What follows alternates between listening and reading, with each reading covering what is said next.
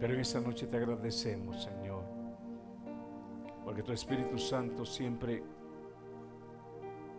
nos vuelve a reubicar, aun cuando a veces nos salimos del rombo. Gracias, porque vuelves a remarcar el camino correcto y nos vuelves a recordar diciendo, no puedes tomar otro camino. Jesús dice, yo soy el camino. Perdónanos, Señor, que muchas veces hemos querido hacer nuestros propios caminos, nuestras propias sendas. Pero luego nos damos cuenta, Señor, que tú eres el único camino, Señor, que lleva al Padre. Te doy gracias por esta iglesia, Señor. Y bendigo la vida de aquellas familias, Señor, que han salido. Ruego por aquellos que están enfermos en este momento para que tú restaures sus cuerpos. Y que esta palabra una vez más, Señor, alumbre en el corazón de aún de aquel Señor que en algún momento se han nublado los ojos de su entendimiento por las preocupaciones de la vida y sin darse cuenta, Señor, ha dado pasos, pasos fuera de esa senda. Pero atráelo de nuevo a ti, Señor, para que Él pueda, Señor, regresar a casa. En el nombre de Jesús. Oramos por este momento también, Señor, para que esta alabanza, Señor, haya sido recibida con olor grato, Señor, entonada por cada uno, Señor, de aquellos corazones agradecidos. No solamente de labios, sino que de corazones. Corazones, Señor. Jesús dijo, este pueblo de labio me honra, pero su corazón está lejos. Señor, que estos corazones estén en comunión contigo, cerca, Señor, para que esta alabanza, Señor, entonados con labios y corazones agradecidos a ti, Señor, sean recibidas, Señor, con olor grato y fragante delante de tu presencia. De esta manera también oramos, Señor, por aquel Señor que con corazón alegre, Señor, presenta una ofrenda en el altar, Señor, para gloria y honra tuya. En el nombre de Jesús. Gracias, Señor. Amén y amén. Dios les bendiga a cada uno de ustedes, hermanos. Demos un fuerte aplauso al Señor. Y mientras damos el tiempo de la ofrenda, damos gracias también al grupo de alabanza, que en esta noche está con nosotros también, bendiciéndonos. Gloria al Señor. Este ya lo podemos apagar, hermano Wilmer.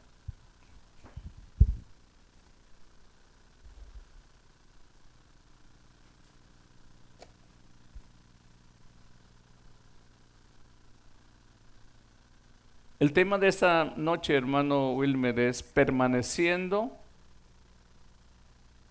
permaneciendo en Cristo. Amén. Ustedes saben que ha llegado eh, y este viene un día festivo, ¿verdad? Y algunas familias han, han salido, este, y el, lunes creo que es el memorio. Sí. Ah, algunas familias han salido y algunos hermanos están enfermos, pero los que estamos presentes, ¿cuántos están contentos de estar en la casa del Señor? Amén, amén, gloria al Señor, aleluya. Quiero que abra sus Biblias en esta noche y miremos en San Juan capítulo 15. Hay algo bien hermoso, ya tenía días de no andar este, en, esta, en este rumbo de la escritura, pero el Señor me dirigía para que podamos en esta noche hablar de ese tema, recordando lo que Jesús dice. Amén. Dice Juan capítulo 15, verso 1 en adelante, hablando el Señor Jesús, dice, yo soy la vid verdadera y mi Padre es el labrador. Todo pámpano que en mí no lleva fruto, lo quitará. Y todo aquel que lleva fruto, escuche que dice, lo limpiará para que lleve más fruto. Ya vosotros estáis limpios por la palabra que os he hablado. Dice el verso 4, permaneced en mí y yo en vosotros. Como el pámpano no puede llevar fruto por sí mismo, si no permanece en la vid. Así tampoco vosotros, si no permanecéis en mí. Yo soy la vid, vosotros los pámpanos.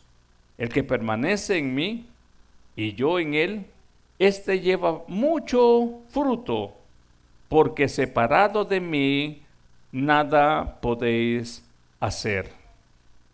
Dice el verso 6, el que en mí no permanece será echado fuera como pámpano y se secará y los recogen y los echan en el fuego y arden. Si permanecéis en mí y mis palabras permanecen en vosotros, pedid todo lo que queráis y os será hecho. En esto es glorificado mi Padre, en que llevéis mucho fruto, mucho fruto, y seáis así mis discípulos. Estamos en temporada, hermanos, donde por lo menos les comentaba hace unos días, el Señor me permitía eh, en el tiempo que terminó este que terminó o que terminó más o menos o iba a comenzar este el otoño podar mis árboles, un árbol que tengo, dos árboles que tengo.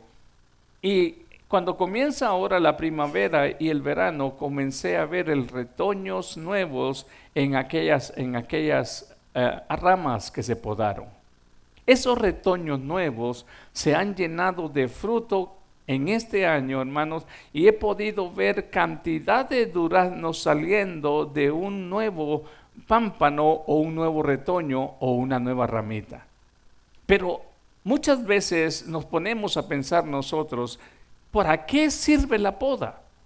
Hace unos años recuerdo que estudiaba un poquito al respecto y muchas personas cuando hablan de podar un árbol o podar en sí, hermano, ese, e, ese, ese, ese momento donde se están limpiando las hojas, se están eliminando algunas para poder permitir que aquel árbol pueda producir no solamente mucho fruto, sino un fruto de mejor calidad. ¿Qué es lo que está produciendo la poda? Está produciendo entonces que para que en una rama no hayan 10, sino que hayan 5, pero que ellas reciban la vitamina, la energía y produzca un mejor fruto. ¿Qué es lo que en sí está hablando aquí Cristo? Que el Padre es el labrador, pero Cristo es la cepa, el tronco, donde de Él están conectadas todas las ramitas. Hay algo bien importante que tenemos que tener en mente. Por mucho que se esfuerce una persona, por muy religioso que sea, por muchos métodos, por muchos rituales que siga, no producirá fruto a menos que esté conectado a Cristo. A menos de que haya nacido de nuevo, a menos de que en Él ahora exista una vida nueva. ¿Qué es lo que dice el apóstol Pablo cuando dice a los Corintios en el capítulo 5, verso 17? De modo pues que si alguno está en Cristo, el secreto de fructificar es estar en Cristo. Ahora, hermano, ¿necesito ser un hombre o una mujer perfecta? No. Él nos trajo, según Efesios 2, capítulo 2, dice, estando muertos en nuestros delitos y pecados, y desde ese día Él nos dio vida nueva, así tal cual veníamos, tal cual éramos. Una vez conectados a Cristo, entonces comienza el momento de la limpieza que Él está haciendo en nuestras costumbres, en nuestros pensamientos, y en ese camino actúa la obra del Espíritu Santo, limpiándonos para que podamos producir mejores frutos. Hay algo bien importante que tenemos que ver a través del caminar. Muchas veces, hermano, un corte de poda yo no sé si usted ha podado un árbol, pero sabe que cuando usted corta, truena. Ahora solamente imagínese cuando Dios a usted o a mí tiene que cortarle algo que ha estado por mucho tiempo. Y muchas veces no queremos dejarlo ir. Y muchas veces el Señor dice, esto te está haciendo estorbo. Pero cuando Él quiere hacerlo a usted y fructificar, esa poda muchas veces va a doler. La pregunta de este momento es, ¿hay algo que glorifica a Dios más que lo que nosotros hemos pensado? Es hermoso reunirnos, escudriñar la escritura, estudiar la escritura, cantar salmos a Dios, es hermoso estar en la congregación, es hermoso tener los dones espirituales, es hermoso servir en la iglesia, es hermoso todo ello, pero Cristo quiere de una otra manera conectar y decir, hay algo que glorifica a mi Padre. Y es que ustedes lleven mucho fruto. ¿Cuál es el fruto de la cual Cristo está hablando en este momento? En el verso 8 va a decir una distinción de los discípulos y está diciendo que cuando el discípulo está dando mucho fruto, esto lo distingue como un discípulo de Cristo y a la vez lo identifica como alguien que está conectado a Cristo. Escuche usted algo bien importante, estar unido a Cristo es el secreto de fructificar. Sin estar unido a Cristo, dice Cristo, no puedes hacer nada. No puede una rama desconectada de Cristo producir, más bien se seca. ¿Qué es lo que en sí estamos hablando? Lo que estamos hablando en realidad es que hay algo que tiene, tiene, tiene en común mencionar Dios desde el principio de la escritura. Hay dos cosas que Dios habla desde el principio. Habla de multiplicarse y habla de fructificación. Desde el principio, Él dice que también cuando Él declaró que fueran hechos, hermano, los árboles y diera toda semilla, hermano, para que fructificaran los árboles, la idea de Él era la multiplicación. La idea de Dios también cuando hizo al hombre y a la mujer era que ellos quedaran solo dos o se multiplicaran entonces, en Dios, en el pensamiento de Dios, siempre está la fructificación y la multiplicación. ¿Cuántos alaban al Señor en esto, hermano? Porque solo cuando el cristiano entiende que conectado a Cristo puede fructificar y multiplicarse. Hay algo bien hermoso. Hay algo bien hermoso en esto porque el verso primero dice de esta manera, yo soy la vid verdadera. ¿Por qué dice la vid verdadera? ¿Hubo otra vid que en algún momento fue significativa o, o simbolizada o de sombra? ¿Hubo otra vid anterior?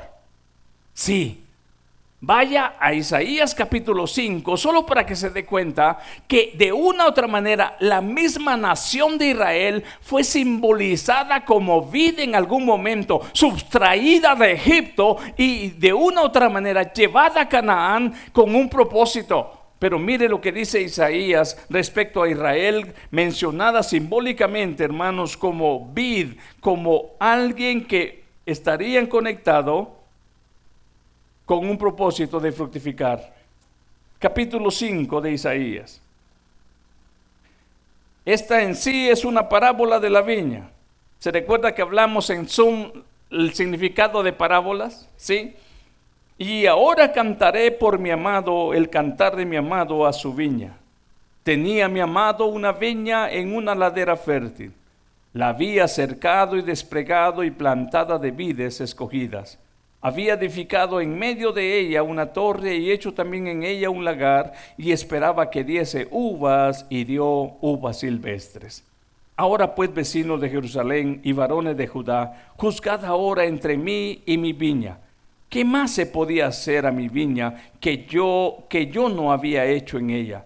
Como esperando yo que diese uvas, ha dado uvas silvestres. Os mostraré pues ahora lo que haré yo a mi viña le quitaré su vallado y, seré, y será consumida, aportillada su, aportillaré su cerca y será hollada. Haré que quede desierta, no será podada ni cavada y crecerá el cardo y los espinos y aún a las nubes mandaré que no derramen lluvia sobre ella. Ciertamente la viña de Jehová de los ejércitos es la casa de Israel y los hombres de Judá, planta deliciosa suya, esperaba, esperaba juicio y he aquí vileza, justicia y he aquí clamor de una manera u otra, en algún momento, aquellas vides, aquellas en sí, aquellos troncos, aquellas eh, eh, que había escogido con tanto cuidado para que produciera fruto, para que fuera el orgullo. ¿Sabe algo, hermano? Si usted ha plantado una plantita, hermano, o aunque sea de tomates, y que esa planta se llene de tomates, usted se siente contento de verlo fructificar. Yo no sé si usted tiene ese... Eh, eh, eh, alguien dice, ah, a mí ni me gustan las plantas. Bueno, hay personas, hay de toda clase de personas. Pero aquel que le gusta, hermano, desde que está floreando, desde que está saliendo el primer tomatito, se goza cuando va creciendo y más cuando están tomando color y usted sale muchas veces en el día, corta un, tomate fresco, lo parte a la mitad y se lo come. ¿Sabe que en esto he glorificado a mi Padre? No hay cosa más hermosa de ver una planta que se ha cuidado fructificar abundantemente. Y no solamente frutos eh, en multiplicados, sino buenos frutos. Cuando usted se deleita en eso siendo humano, esta es la figura en la cual a la palabra nos habla. Dios también se goza de ver a su plantita que escogió para que cuando la está viendo fructificar, la evidencia de que está conectada a su Hijo, de que está permaneciendo en la palabra de su Hijo, que está en la comunión de su Hijo. Y en esto es glorificado mi Padre. ¿Cuántos podemos ver la parte espiritual de este ejemplo? Israel es vista quizás como una viña, como una vid que no dio el resultado. Pero Jesús dice, ¿saben qué? Yo soy la vid verdadera. Y ahora observe usted en Jeremías capítulo 3, verso 21, para que se dé cuenta una vez más del ejemplo que la palabra nos da, que hay una amonestación a Israel en aquel tiempo. Jeremías capítulo 3, verso 21, usted se va a dar cuenta. ¿Y por qué es que les traigo? Para que nos demos cuenta, por alguna razón Cristo está mencionando de la verdadera identidad de esa vid, lo que es Cristo, y con todos, hermanas, sus esencias. Dice el capítulo 3, verso, a mí, capítulo 2, perdón, capítulo 2, verso 21. 2.21. ¿Lo tiene? Voy a esperar un minuto. Capítulo 2 de Jeremías, verso 21 dice, te planté, ¿qué? De vida escogida, simiente verdadera, toda ella. ¿Cómo pues te me has vuelto sarmiento de vida extraña? Hay algo que le está diciendo en amonestación al mismo Israel. Yo te escogí, yo te planté como algo, algo bueno. ¿Cómo es que te has transformado en una, en una planta silvestre? Esta en sí, Israel, simbólica, simbólicamente como vid, no pudo responder al fruto porque lamentablemente, hermano, Israel no pudo ser un pueblo fiel a Dios. Ahora Jesús dice, yo soy la vid verdadera. Quiero traerles algo. Los judíos se llenaban de orgullo de llamarse judíos. Jesús le dice en alguna oportunidad, ustedes dicen que son hijos de Abraham. Pero si en realidad fueran hijos de Abraham, si en realidad pudieran ustedes dar honor a ser realmente de una u otra manera, ¿cómo se dice? Este, eh, simiente o, cuando hablamos de, de la misma familias judía, descendientes judíos, ustedes estarían dando realmente, hablando de el padre Abraham como padre, harían las mismas obras de vuestro padre Abraham, pero las obras de ustedes son malas. ¿Qué les está diciendo Cristo en realidad? En alguna oportunidad lo puso de una manera de comparación diciendo también, el árbol se va a conocer por su fruto. Si usted fuera, hermano José, un árbol de mango, pero usted diga, no, soy de naranja y la gente está viendo los mangos ahí en todas las ramas. Los frutos en sí delatarían que no es de naranja, sino es de mango. Los frutos en sí van a declarar realmente en sí qué clase de árbol es. Pero lo importante en Cristo acá, cuando Él habla de esa conexión con Él, es lo único que va a hacer que produzca en realidad frutos buenos. Y escuche usted bien algo, nadie por mucho que se esfuerce humanamente, personalmente, con sus propios recursos, puede fructificar a sí mismo a menos de que esté conectado a Cristo. Qué importante es estar conectados a Cristo. Aquí eh, eh, leemos el verso que leímos en Jeremías, pero regresemos por favor a Juan. Regresemos a Juan porque me, quiero llevarlos a este punto donde Cristo una vez más menciona en el capítulo 15 ser la vid verdadera. Y mi padre es el labrador. ¿Qué es un labrador, hermanos? ¿Qué es un labrador? Dice el hermano, un agricultor. ¿Qué más, hermanos? ¿Mm? El que labra la tierra, dice, el que la cuida. Fíjese, aquí en este, en este verso, en, el, en donde vemos esta parte, yo soy la vid verdadera y mi padre es el labrador. Hay alguien que cuida. Hay alguien que está a la expectativa. Cristo está haciendo su función como el redentor de la iglesia, como el que nos ha redimido de nuestros pecados. Por gracia somos salvos y conectados ahora, unidos a Cristo por, sus méritos en la cruz al creer en Él, pero de una u otra manera. Aquí es donde vemos la función de Dios, Padre, Hijo y Espíritu Santo obrando en esta actividad, en esta acción de limpieza, en esta acción de comunión, porque si no es el Espíritu Santo, hermanos, que nos mantiene conectados a esa comunión, a esa necesidad, por nuestra cuenta la carne no quiere nada. Jesús dijo, el Espíritu a la verdad está dispuesto, pero la carne en realidad es débil. Es aquí donde nos damos cuenta que el Padre como labrador, el Espíritu Santo de una u otra manera, el Dios único, el Dios omnipotente, está actuando en la vida de cada creyente para que pueda producir ese fruto. La pregunta es, ¿queremos nosotros, anhelamos nosotros producir esos frutos para Dios? Queremos que a través de ello nuestro Padre Celestial sea glorificado. Y aquí el capítulo 15 dice, todo pámpano que en mí no lleva fruto, lo quitará.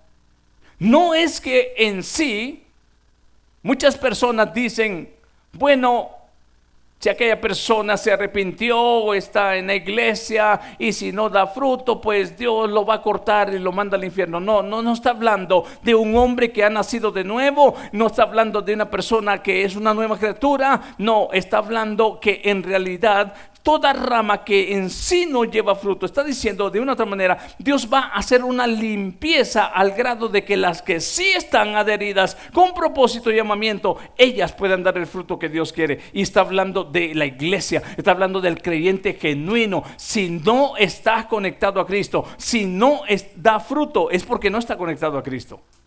Y alguien que no está conectado a Cristo no tiene vida espiritual. Y tenemos que darnos cuenta en esto. ¿Por qué entonces se produce en realidad la poda? ¿Por qué se produce la limpieza? ¿Por qué tiene que haber, hermano, para los árboles frutales y otros árboles, tener que esprayar, hermano, muchas veces en el tiempo de verano, cuando han caído las plagas? Porque ¿sabe usted que las plagas también hacen marchitar el fruto?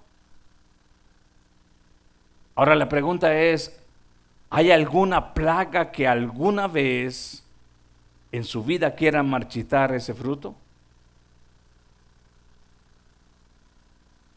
¿Y hay alguna plaga que Dios sabe que necesita fumigar para que nosotros podamos producir buen fruto? Porque si usted es un labrador, si usted es un guardián de su huerta y está viendo que sus rosas se están llenando de sus animalitos encima, yo les aseguro que no le agrada a usted ver ese montón de arañitas que se ponen encima de las rosas y cortar una rosa con arañas. Nadie, nadie ve eso hermoso. Más bien agarra un spray y comienza a sprayar su rosal a manera de matar esa plaga que está encima de esos pequeños botoncitos que están saliendo para que cuando eso salga una rosa hermosa esté limpia. Eso es lo que Dios quiere hacer en la iglesia cada día. Ahora, escuchen ustedes bien algo, iglesia. En medio de este momento que Cristo está hablando de fructificación, también hay muchas cosas que quieren estorbar la fructificación. Hay muchas cosas en este tiempo que están lamentablemente estorbando la fructificación de muchas veces la iglesia. Y sabe, yo no sé si usted se ha dado cuenta, hay hasta maneras, acabo de sembrar una, una planta de uva y medio la toqué y sin darme cuenta le quebré una ramita chiquita y tuve que hacerle alrededor, como decía Isaías, un vallado para que ella cuando suba se vaya subiendo pero sabe algo bien importante en eso. Aún está pensando anticipadamente uno en el crecimiento, cómo se va a expander. Dios también anticipadamente está pensando en su crecimiento, porque cuando está plantándolo y está poniendo, sabe por dónde se irá, cómo se extenderá. Y en esta noche, lo único que recuerda la palabra es, es tiempo de entender que Cristo está hablando en serio, que el Padre está hablando en serio, podando y limpiando para que demos fruto. ¿Qué es lo que estorba a esta generación? Lo que, ¿Cuáles son las plagas de este tiempo? Siete horas en YouTube. Siete horas en la televisión cuatro horas comunicándome en Facebook. Ataduras y plagas que han, han, han estorbado lamentablemente el crecimiento y también la multiplicación y también la fructificación. La pregunta es, ¿hemos visto eso como plagas que están estorbando a esta generación?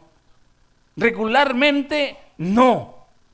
La ciencia aumentará, pero la ciencia y la tecnología, si somos sabios y si sabemos usarla, tienen buenos beneficios. Pero ¿sabe usted en qué se convierte? Y nunca lo hemos visto. ¿En qué se convierte un teléfono, las redes de internet? ¿En qué se convierte cuando no se le dan buen uso? ¿Saben qué se convierte? ¿Sabe qué dice 2 Tesalonicenses 2? Se convierte en un anticristo. ¿Qué es un anticristo? Todo aquello que se se opone a Dios. Si está bien que lo hago buen uso, puedo tener los beneficios de ello. Pero si aquel teléfono hay una plaga de Netflix que ahorita Usted le pregunta a la iglesia, ¿cuántos capítulos en la Biblia leyó, hermano? Mm, pues no, no tuve tiempo. ¿Y por qué, hermano? Es que tuve tres series bien ocupado. Ahora, dígame usted si no ha parado la fructificación por eso. Dígame usted si no ha parado el crecimiento por eso. Dígame usted si no ha parado aún la multiplicación, porque ya no hay tiempo para visitar, ya no hay tiempo para, para dar la palabra, ya no hay tiempo para evangelizar. ¿Por qué? Porque estos controles, cuando usted pone la televisión y el tentador llega a su casa y le dice, vas a ver 150 canales, y el tentador le pone un dispositivo para que usted tenga más que ver en su casa. Puedes ver Univisión de, de, de Los Ángeles, de Sacramento, de Miami, y llega el tentador. Mire, la hermana se rió, que es cierto.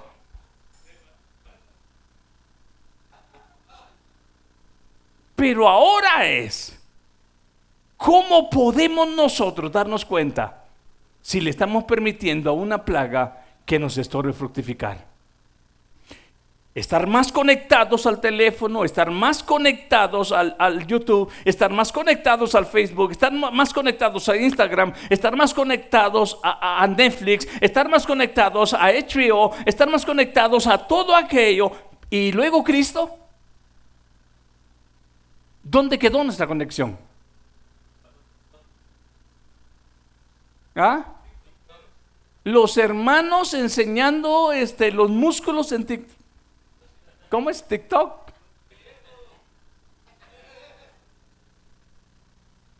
Ahora, escuche algo bien importante. Se habla de eso dentro de la iglesia.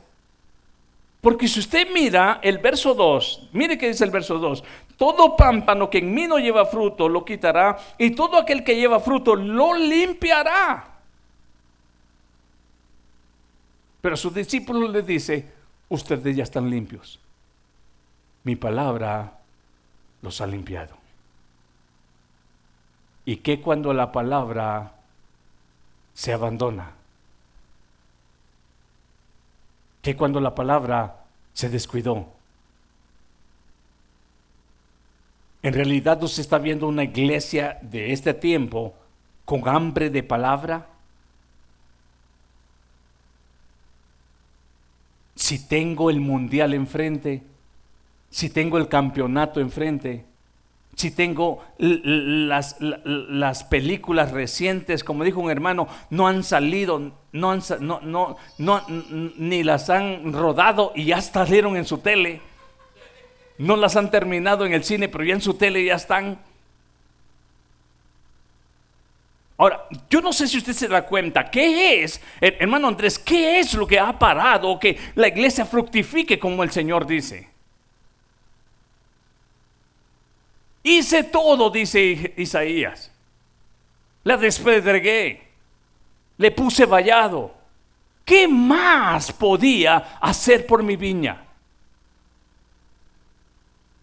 Pedro dice, hemos recibido todo lo concerniente a la vida, a la piedad y a la vida, todo se nos ha dado.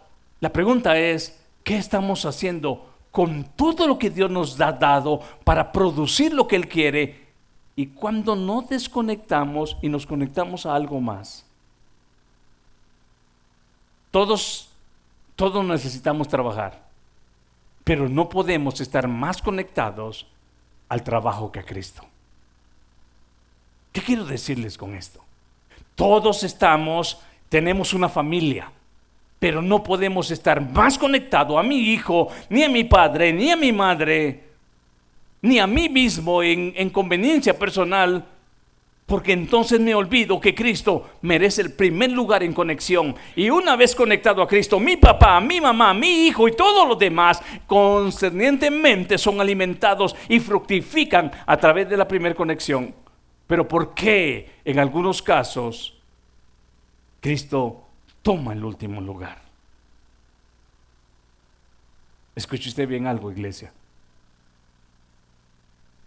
Ahora se da cuenta de lo que Cristo dijo, que como en los días de Noé, unos estaban casándose, dice, dándose en casamiento, en fiesta, en deleite, en producir más dinero, en multiplicar más lo material. Pero ¿qué de la fructificación espiritual? Ahora, la, verdad, verdad, pongamos en una mano y en la otra. ¿Qué más nos interesa realmente? ¿Agarrar un mejor nivel económico o entender la importancia de dar frutos para Dios?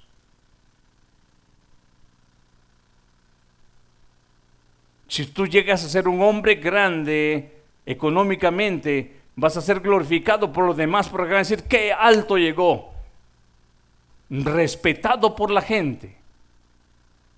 Pero, ¿qué? De glorificar a nuestro Padre que está en los cielos. Ahora, en verdad, en verdad, ¿ve usted un interés presente? ¿Ve usted un interés presente en esta generación por glorificar al Padre de esta forma? Si somos sinceros, iglesia, es bien, pero bien, pero bien poco. Ahora, si usted se da cuenta aquí en el verso 2 dice, ese que da fruto lo limpiará para que lleve más.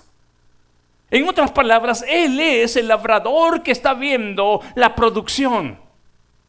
Él es entonces el que dice, esta rama es fructífera, necesito limpiarla para que ya dio una cantidad, ya dio un, grado de calidad, pero la voy a limpiar para que su multiplicación sea más y el grado de, de calidad aún suba. Más dulce, más grande, mejor color. ¿Sí se da cuenta? Ahora, usted no ha oído mucha gente que dice, ¿cómo estás hermano? Más o menos decimos en Guatemala, como la mojarra. Hay un dicho así, uno de México quizás no lo conoce. Dice, como la mojarra, dice, como diciendo, ni bien ni mal, más o menos. Ahora, ¿será que esta persona tiene en mente que el Padre es glorificado en la fructificación? Ahí es donde nos damos cuenta nosotros. Conectados al Señor, ¿sabe a quién estamos conectados? Y quiero leérselos. Conectados al Señor, estamos conectados cuando Él mismo dice, yo soy el maestro. Estamos conectados a un maestro diario. De esa vid fluye una savia de enseñanza, de vida. Y mírenlo por favor y quiero, quiero llevarlos a, a qué nos conecta. Capítulo 13, verso 13 de Juan. 13, 13. Mire qué dice. Vosotros me llamáis maestro y señor. ¿Sí lo encontró? Vosotros me llamáis maestro y señor. Y decid bien, ¿por qué? Porque lo soy. Ahora, cuando estamos conectados a Cristo, Estamos conectados a un maestro 24 horas. 24/7. Cuando estamos desconectados de Cristo, ahí es donde cometemos grandes errores por no tener a alguien siempre pendiente en nosotros, por querer actuar a nuestra cuenta. Y el Señor dice, en verdad, me llaman maestro y Señor, y en realidad yo soy maestro. Conectados entonces a esa vid, yo no sé si usted ha visto estos programas, hermano, de inglés, donde dice, si usted tiene, va a aprender inglés, usted va a estar conectado con su maestro, cualquier necesidad, usted le pregunta, usted le llama, y, en realidad ni, son maestros los que están en la otra línea, son estudiantes también que, que le están dando a usted cuento. En realidad no la mayoría son maestros. Es muy raro que en sí haya un maestro calificado que le esté respondiendo. Pero como dijo Cristo en el capítulo 15, yo sí soy la vid verdadera y yo sí soy un verdadero maestro. ¿Qué es lo que se pierde una persona desconectada de Cristo? De tener un maestro 24/7. Necesitamos ser enseñados a ser mejores padres, mejores esposos, mejores esposas, mejores, mejores discípulos. Sí, sí. Los corintios necesitaban ser corregidos y necesitaron de alguien que les corrigiera toda la barbaridad de errores que estaban haciendo. Sí. Ahora, fíjese lo que se pierde alguien que está desconectado permanece en mí, permanece en mi palabra, dice el Señor. En otras palabras, aquí nos damos cuenta, conectados a este maestro. Mire que dice Juan 19. Ahí mismo, estamos leyendo mucho de Juan, capítulo 10, verso 9. Otra expresión más de Cristo cuando Él mismo se revela como el yo soy. Capítulo 10, verso 9. Dice, yo soy la puerta. El que por mí entrare será salvo y entrará y saldrá y hallará pastos. En otras palabras, no puedes encontrar el alimento, no puedes encontrar en la entrada a menos de que tu conexión a Cristo esté permanente, entendiendo que Cristo mismo es el proveedor de esos pastos. ¿Qué comes cuando estás desconectado de Cristo?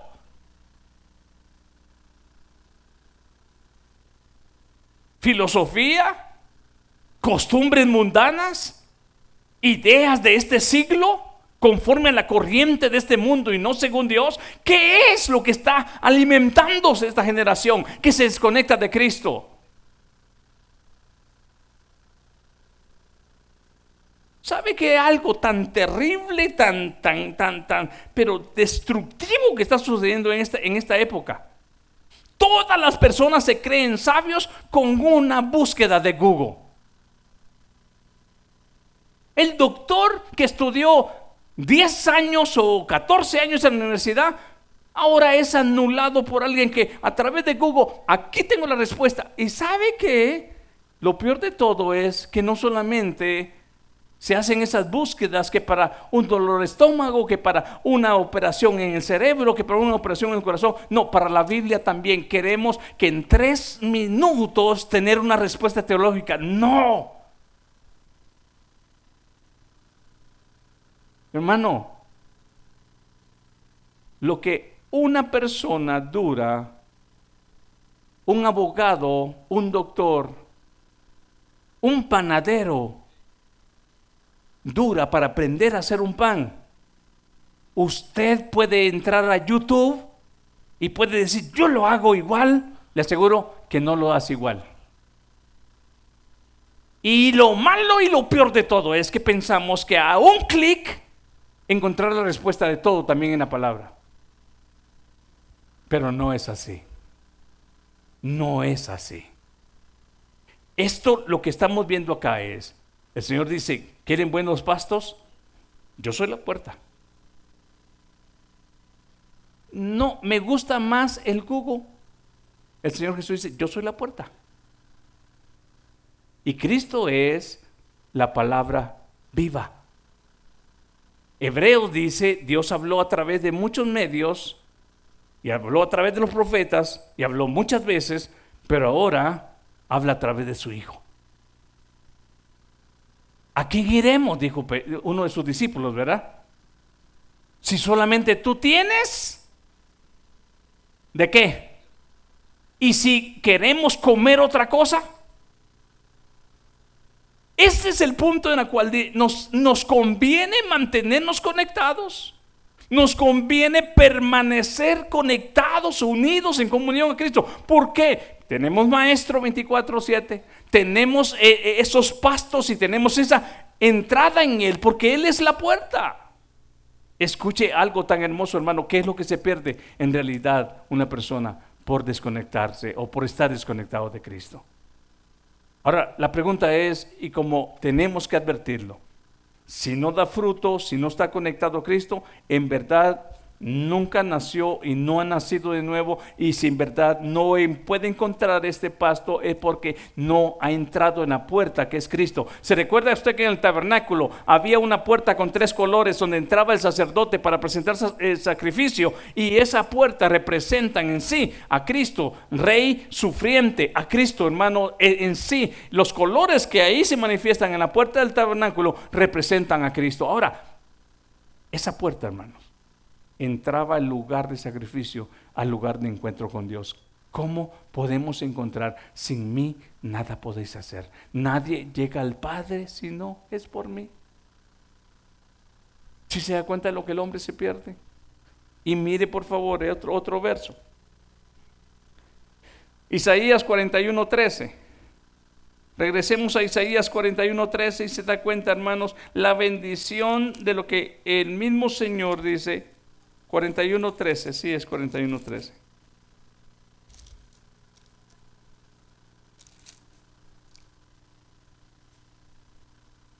Dice el verso, porque yo Jehová soy tu Dios, quien te sostiene de tu mano derecha. Y te dice, no temas, yo te ayudo. En comunión con Cristo, conectados a Cristo. Cuando yo desfallezca y mi corazón desmaye, dijo el salmista hace unos viernes, llévame a la roca que es más alta que yo. Sé mi refugio, mi torre fuerte y también mi tabernáculo. Yo te voy a sostener de tu mano derecha, conectado a Él. Esa es la bendición, hermano, de permanecer en Cristo. Cuando el hombre se quiere y piensa que puede por sí mismo, siempre se va a tropezar y se va a dar cuenta que lamentablemente hay caminos que al hombre le parecen rectos, pero su fin, eso fue lo que pasó a Israel. Abandonaron a Jehová y se, y se volcaron a su adoración a Baales. Aún a sus propios hijos, las mujeres, los ofrecieron a esos dioses paganos. Y sabe qué, hermano, si algo Dios, si a algo Dios le duele es ver a su amada volverse en adulterio espiritual tras otros dioses. Ahora, hoy en este día y en esta generación hay muchas cosas que no le llamamos dioses, pero media vez se interpongan entre el verdadero Dios y nosotros. Ese que está en medio, aunque no le llamamos Dios, es un estorbo. Y Dios está viendo que se le está dando más adoración, más servicio, más tiempo, más dedicación, pero en realidad no se le está llamando dioses. Se le está llamando otra cosa, menos dioses. Ahora, ¿qué dice aquí en el verso que estamos leyendo? Mire una vez más. Porque yo Jehová soy tu Dios, quien te sostiene de tu mano derecha. Cuando usted se va a caer, cuando usted se va a caer, en el tiempo de nieve. Fíjese usted bien. No se siente, no se siente cómodo que alguien le agarre la mano derecha y la izquierda. Pero cuando va solo, cuando siente ya pegó el cabezazo en el suelo. Ahora, escuche usted bien algo. El Señor dice yo te voy a sostener cuando te toque pasar por esos momentos resbalosos, pero, pero mantente pegado, mantente unido. No solamente fructificas, no solamente creces, no solamente te multiplicas, sino que te mantienes seguro, seguro, seguro, seguro. Y no solamente, dice el Señor, no temas, no temas. Y el final del verso 13, vuelve y repite, dice, dice, no temas, yo te ayudo. Tenemos, tenemos esa alegría de entender que nos conviene más estar conectados a nuestro Señor que a la serie.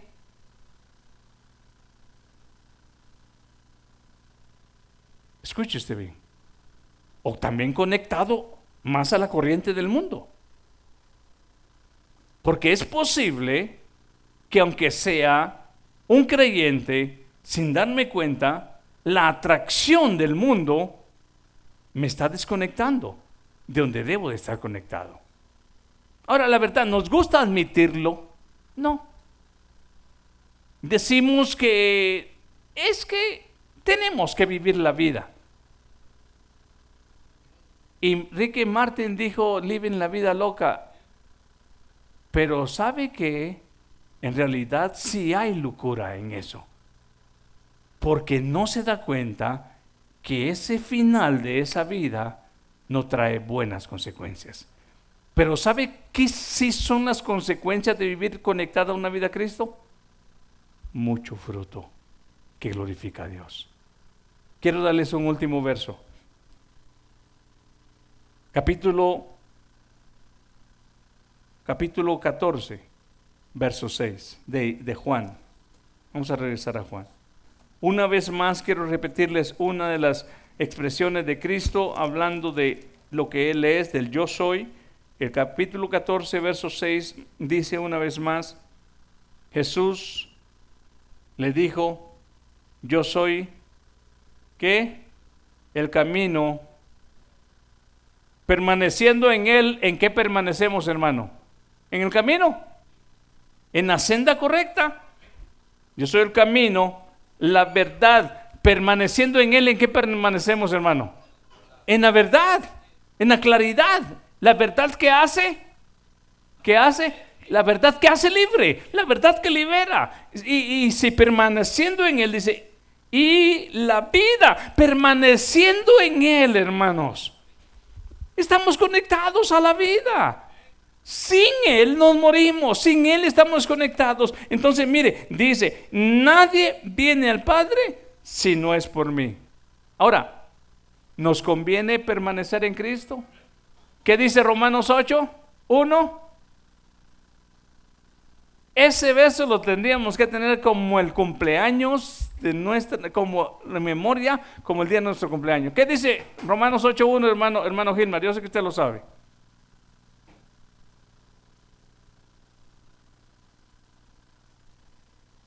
Ya no hay ninguna condenación para los que están en Cristo Jesús, en Él. Si usted se da cuenta, todo esto que leímos de Jesús, diciendo yo soy, el maestro, el que nos agarra de su mano derecha, el, el, camino, la vida, y luego viene otro en el San Juan 8:12 cuando él dice, yo soy la luz del mundo.